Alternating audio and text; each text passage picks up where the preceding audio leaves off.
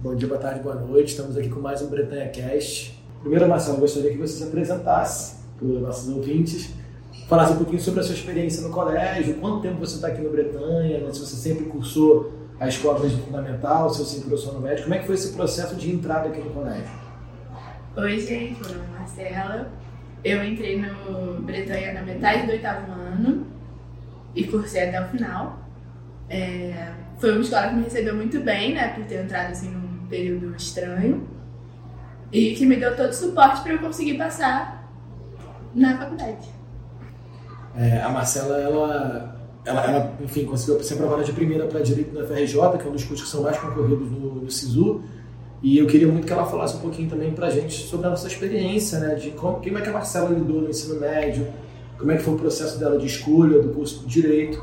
Então a gente vai tentar se debruçar um pouquinho mais sobre isso. Primeira pergunta, Marcela, é você sempre quis fazer direito ou isso foi algo que apareceu para você só no terceiro ano do ensino médio e de alguma maneira passou a ser uma alternativa? Como é que foi esse processo para você? É, nunca foi um sonho assim fazer direito nem nenhuma outra profissão, mas principalmente com os projetos de escolha de carreira foi uma questão de eliminação que eu acabei escolhendo direito por me identificar mais com a área de humanas e é, foi assim. É, a Marcela mencionou o projeto Carreiras, né? o colégio ele sempre desenvolve uma série de palestras né, com profissionais ligados às mais diversas áreas do conhecimento, nas mais diversas áreas profissionais e a gente teve, inclusive, foi uma amiga minha, uma conhecida minha, que fez a palestra sobre direito e a Marcela disse que isso contribuiu bastante para a escolha dela. Você tem alguém na sua família que tenha feito direito ou você é pioneira nesse processo aí? Não, minha mãe e meu pai, minha mãe foi a segunda faculdade dela e meu pai foi a primeira. Quando eu já era assim um pouco mais velha, então eu dei uma acompanhada e isso também ajudou na minha escolha. É sempre importante é, a gente tentar pensar o que, que leva alguém a escolher determinada carreira, não porque seja uma decisão para o resto da vida, como muita gente faz pensar, afinal de contas a Marcela é jovem, como todos aqueles que acabaram de ingressar na faculdade, que saíram do nosso ensino médio são jovens também, mas principalmente porque é um processo muito complexo, que envolve uma série de questões familiares, questões pessoais. E a Marcela, a gente estava conversando aqui nos bastidores, né, e ela disse que não sabia muito bem o que, que ela ia dizer para justificar a escolha dela pelo direito. E ela falou: Olha, eu, eu, a verdade é que eu escolhi, como ela acabou de dizer para vocês, por eliminação, né, por, por negação, de repente, de outras possibilidades. E é sempre importante que os nossos alunos também entendam que essa pode ser uma alternativa, né? É, eu conheço muitos profissionais que são muito bem sucedidos na área que escolheram, ainda que seja por eliminação, é, mesmo tendo, tendo feito um caminho que não é um caminho exatamente muito sonhado, né? porque para muitos jovens a universidade é um sonho. Desde, desde pequenos eles sonham em ser médicos, advogados, mas às vezes esse, esse processo ele vai se desenhando com, essa, com, essa, as nossas trajetórias na escola mesmo. Né? E você, como aluno durante todo o ensino médio, Marcelo, é, você, você consegue enxergar nessa vivência de Bretanha, nesses três anos que você foi com a gente no ensino médio, de que maneira que você acha que a escola contribuiu para a sua aprovação em Direito na FRJ? É, de que maneira né, você, você recomendaria aos nossos vestibulantes do terceiro ano de hoje em dia que eles poderiam estudar para o Enem? Ou seja, você consegue de alguma maneira contar para quem está ouvindo esse vídeo, esse podcast, é, o quanto teve de esforço pessoal seu, o quanto a escola te proporcionou essa possibilidade de acesso. É, então, assim, de modo geral, eu queria que você falasse um pouquinho sobre a sua experiência durante todo o ensino médio e mais especificamente durante o terceiro ano. Né? Como, é que, como é que era a Marcela estudante, como é que era a sua rotina, especialmente no terceiro ano enquanto vestibulando? É, o Bretanha teve uma participação muito importante, principalmente no terceiro e por conta da carga horária. Eu, meu método de estudo sempre foi prestar atenção na aula e nos outros anos de não vestibular, eu prestava atenção, fazia minhas anotações e não pegava muito em casa. No terceiro ano, óbvio que precisa, né?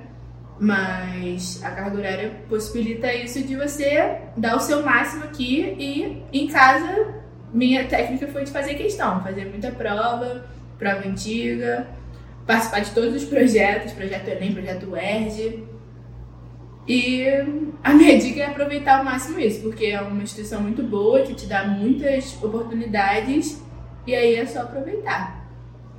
A Marcela, ela, ela sempre foi uma aluna muito participativa, e como ela falou, é isso, a gente não tem uma receita de bolo, né?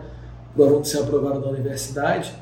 É, mas a Marcela deu aqui algumas sugestões de como que os nossos vestibulandos podem caminhar e assim falando um pouquinho sobre a sua experiência, Marcela, enquanto vestibulanda, como é que você se preparou né, nos fins de semana da prova do Enem em si? Né? Como é que foi essa sua rotina de se ver né, rapidamente caindo ali né, numa prova que testaria ali seu limite psicológico, seu limite físico, né? Primeiro dia da prova do Enem ali com 90 questões, é, primeira parte de linguagens humanas com uma grande quantidade de textos né, que demandavam uma atenção muito grande, mais uma prova de redação.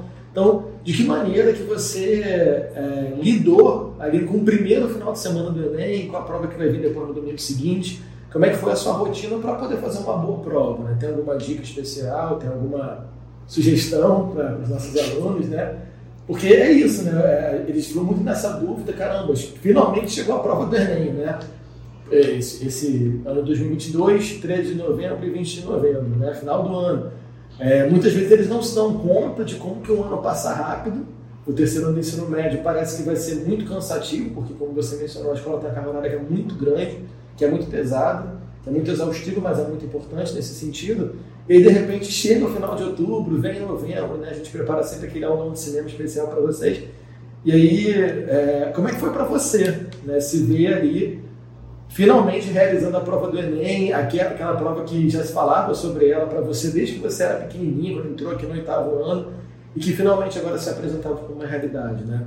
Você, você, você acha que a prova do Enem em si ela, ela te demandou mais do ponto de vista acadêmico, do conhecimento em si, mais da questão psicológica, de saber lidar com o tempo, de saber lidar com uma cobrança que a prova gerava, ou você acha que é a soma das duas coisas? Eu acho que é muito a soma das duas coisas. O aluno que você mencionou foi muito importante, porque foi um momento que, tipo, a gente teve um contato com os professores, com os nossos amigos, que foi para dar uma relaxada, assim, antes da prova. Quando vai chegando perto, assim, tipo, dá uma doideira que você quer fazer tudo, quer estudar mais, mas eu acho que não é o momento, é o momento de você ter mesmo esse preparo psicológico, você acalmar, você sabe o que você fez ali na sua trajetória e só dar aquela acalmada para conseguir fazer a prova com calma e não deixar o psicológico atrapalhar tudo que você teve academicamente durante todo o ano. E, e beleza, passou o fim de semana do Enem, primeira prova, depois a segunda prova no domingo seguinte você conseguiu dar aquela relaxada, né? Porque a prova da UEST foi só depois. E aí, finalmente, se abriu né, a consulta do SISU. Como é que foi para você, enquanto estudante, né, se deparar com o SISU sendo colocado para você? É, SISU é aquele momento que o aluno faz a escolha né, da, da carreira que ele vai seguir, né, a faculdade que ele vai ingressar, começa a ver as notas né, de corte. Como é que foi esse processo do SISU em si para você? Você já sabia mais ou menos como é que funcionava? Ou você, de alguma maneira, teve que estudar o SISU para poder, de repente, fazer uma escolha por A ou por B? Como é que foi esse processo do SISU em si, Marcelo? É, para mim foi meio desesperador, porque estou muito ansiosa. Então, desde que saiu a nota até o dia do SISU, até terminar o SISU, eu era uma pilha de nervos. Eu já sabia um pouco de como funcionava, por causa, porque eu tenho um irmão mais velho que passou por isso. E aquela questão de primeira opção, segunda opção, lista de espera. É tudo muito confuso, é uma, é coisa que tem que ser bem estudada, mas eu passava né, para UF e não passava para UFRJ de primeira. Mas com essa questão da lista, eu resolvi arriscar e tirar a UF e me manter na UFRJ para esperar a lista e foi o que deu certo. E é, é de você estudar e escolher mesmo. Estudar como é que funciona o SISU e manter a calma. Eu fiquei muito esperada, eu chorava o tempo todo. Chorei quando saiu a nota, chorei quando abriu o SISU, chorei quando fechou o SISU, chorei quando saiu a lista. Mas. É isso.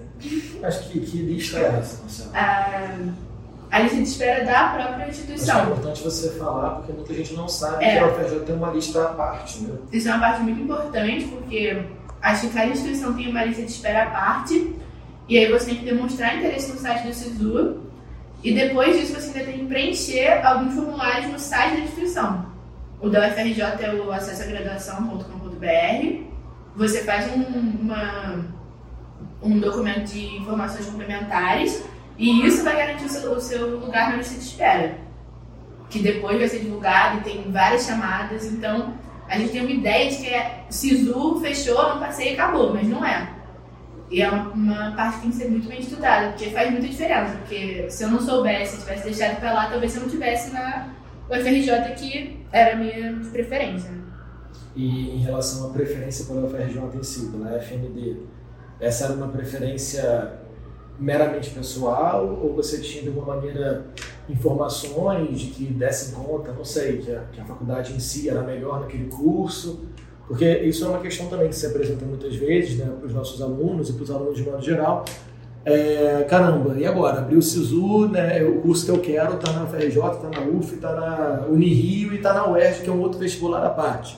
Caramba, o que eu faço? Qual que eu sigo? Né? Então acho que é legal também você falar um pouquinho, Marcelo, sobre essa... Por que, que a sua escolha foi pela FRJ? Né? Se, se, porventura... É, se porventura você sabia né, não sei, talvez por informações da própria instituição, que de repente o curso lá era melhor. Se for por uma questão de deslocamento, por ser mais fácil, você, enquanto morador do governador, ia ali para o centro, onde se localiza o campus da FRJ de Direito.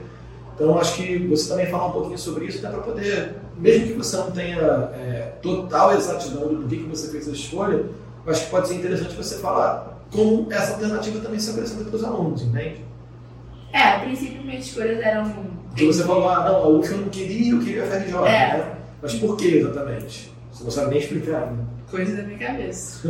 tipo assim, era, ou pra mim era ou FRJ ou ERD, pelo nome mesmo, que as duas têm direito, mas durante o ano de vestibular eu pesquisei sobre a Unirio, sobre a UF, mas no final foi aquilo mesmo. E como o vestibular da UERJ acabou sendo bem depois, eu já tinha parado o ritmo de estudo, eu já não tava assim, e no meio tempo já saiu o resultado, eu entrei na FRJ, eu tive aquele período de integração, e aí acabou que eu, a UERJ acabou nem sendo mais uma opção, então foi uma escolha pessoal mesmo. E o curso que você faz na FND, na Faculdade Nacional de Direito, é noturno, é de tarde, é, é, é de manhã, é integral? Como é que é a sua rotina agora que você acabou de estar na faculdade? É. Se você consegue ver essa, essa rotina da faculdade sendo muito diferente daquela rotina que você tinha aqui na escola, que tipo de diferença você consegue perceber? É, eu passei para o integral, né? Só que no primeiro período a grade é fixa e eu tenho aula só à tarde, de umas quatro e meia.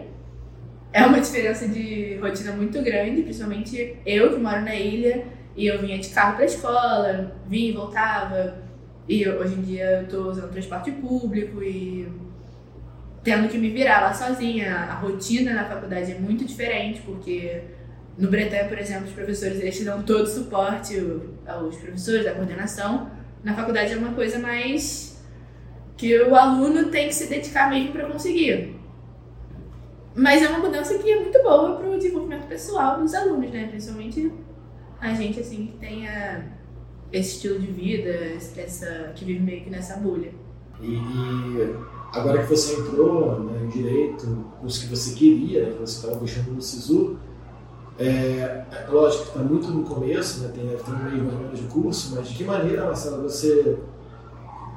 Que, que você está achando da faculdade de modo geral? Essa sua experiência de ter mais autonomia, de ter que buscar muitas vezes aquilo que o colégio muitas vezes te ofereceu, né? Pela coordenação, pela, pelos outros funcionários, pelos professores. É, o curso de direito em si, né? Você agora que entrou, você consegue, primeiro, né, dizer se você já tem algum projeto para o futuro em relação ao direito, se você vai se descobrir ali ao longo dos muitos períodos que você vai ter pela frente. Essa é uma pergunta, se você já sabe mais ou menos que área que você quer seguir. E segundo, se a faculdade de alguma maneira está, tá, em todos os sentidos, né, atendendo aos seus interesses. Se é mais ou menos aquilo que você imaginava, do ponto de vista acadêmico, do ponto de vista interpessoal, se é mais, se é menos, como é que é? Que balanço você consegue apresentar pensando sobre todos os pontos de vista dessa sua experiência até então na, na, na FRJ?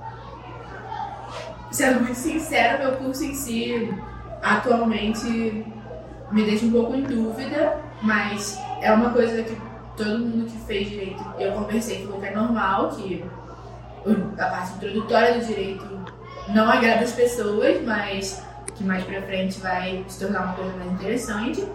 E por isso eu pretendo continuar. Pra mim, a experiência fora a parte acadêmica da faculdade está sendo muito boa, porque conhecendo pessoas novas de realidades diferentes, eu tendo contato com realidades diferentes, isso está sendo bom para o meu crescimento pessoal. Além das partes legais da faculdade, né? Tipo, as festas, os esportes, a atlética. Isso é uma parte muito legal. Porque eu acho que a faculdade vai além do, do acadêmico, né? Todo essa, esse desenvolvimento, esse contato e contato com professores e grupos de pesquisa, que já começa assim desde o início. Eu não sabia disso, mas desde o início você é incentivado a entrar em grupos de pesquisa, em centro acadêmico. Eu já entrei em tudo, já entrei em Atlético, centro acadêmico, centro de pesquisa, já entrei em tudo. Para fazer aquilo mais interessante tirar o maior proveito que eu posso da, da instituição né, que eu estou cursando. Já para a gente terminar nosso podcast, nosso papo, Marcelo, se você hoje, 2022, já aprovado no vestibular, né, se você pudesse falar, né, dar uma, uma dica para Marcela vestibulanda do terceiro ano do ano passado, é, em termos do que você deveria fazer de novo, o que você não deveria fazer, o que, que você sugeriria para Marcela Schmidt do ano passado? A minha sugestão seria para ela ter mais calma, que com essa insatisfação assim de leve com o curso, eu percebi que a gente tem uma pressão muito grande para passar de primeira, para escolher o curso certo de primeira. E às vezes não é. Eu tenho amigas que não passaram, estão fazendo cursinho e estão descobrindo que elas estão tendo um desenvolvimento que talvez eu não tive para escolher o meu curso, assim. Então, primeiro é manter a calma com uma prova, com uma nota, com um SISU. E isso também, que é toda essa pressão que fazem não é, não é de verdade. Não, é de verdade, mas não é. Não é proveitosa pra gente, é não é pra gente levar isso pro coração, porque a gente tem muito tempo. E é isso, e aproveitar todas as oportunidades. Seja que se você não passar pelo cursinho, se você passar na faculdade, se você fazer outra coisa. É isso. Queria agradecer em nome da escola, em nome do nosso podcast, a presença do Marcelo. Marcelo, muito obrigado. Espero que daqui a um ano, quando você voltar, você possa dar novos testemunhos para a gente. Foi muito proveitoso. Todo mundo vai adorar. Muito obrigado, Marcelo. Obrigada.